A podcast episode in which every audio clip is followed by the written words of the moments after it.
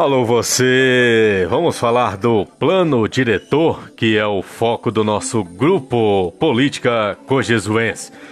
O plano diretor é um instrumento da política urbana constituído pela Constituição Federal de 1988, que define como instrumento básico da política de desenvolvimento e de expansão urbana e é regulamentado pela Lei 10.257 de 2001 mais conhecida como Estatuto da Cidade. Também o Código Florestal, Lei 4.771 de 1965, e Lei de Parcelamento do Solo Urbano, Lei 6.766 de 1979. A, Constituição lega aos municípios, através do Plano Diretor, a obrigação de definir a função social da propriedade e ainda a delimitação e fiscalização das áreas subutilizadas, sujeitando-as ao parcelamento ou edificação compulsórios, ou ainda a desapropriação com pagamento de títulos e cobrança de IPTU progressivo no tempo.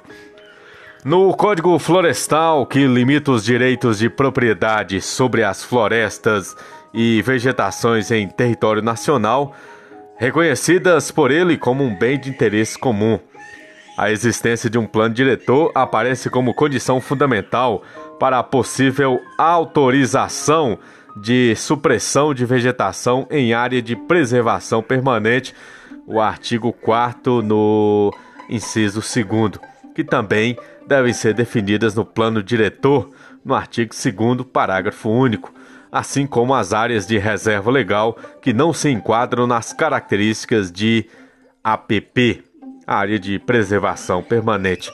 Já a lei de parcelamento do solo define como objetos do plano diretor a definição de índices urbanísticos relativos a dimensões de lotes, a definição da zona urbana de expansão e de urbanização específica e a previsão da densidade de ocupação admitida em cada zona.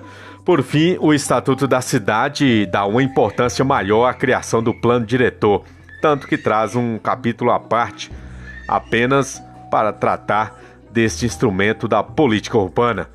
No Estatuto da Cidade, o plano diretor deve ser revisto a cada 10 anos, assim como a lei municipal referente a ele, e deve ainda englobar o território do município como um todo, constituindo-se na ferramenta básica da política de desenvolvimento urbano, através da qual deve-se definir as exigências a serem cumpridas para que se tenha assegurada a função social da propriedade no local onde está inserido.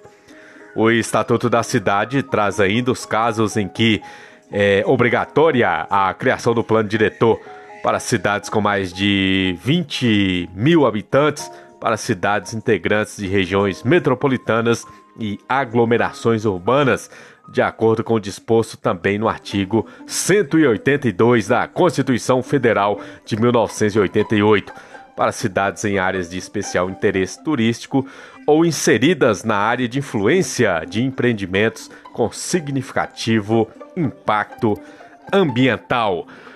Plano diretor de coração de Jesus. Queremos participar, queremos transparência, queremos o progresso. Professor Flávio Lima, professor 2.0, capacitação Google Workspace.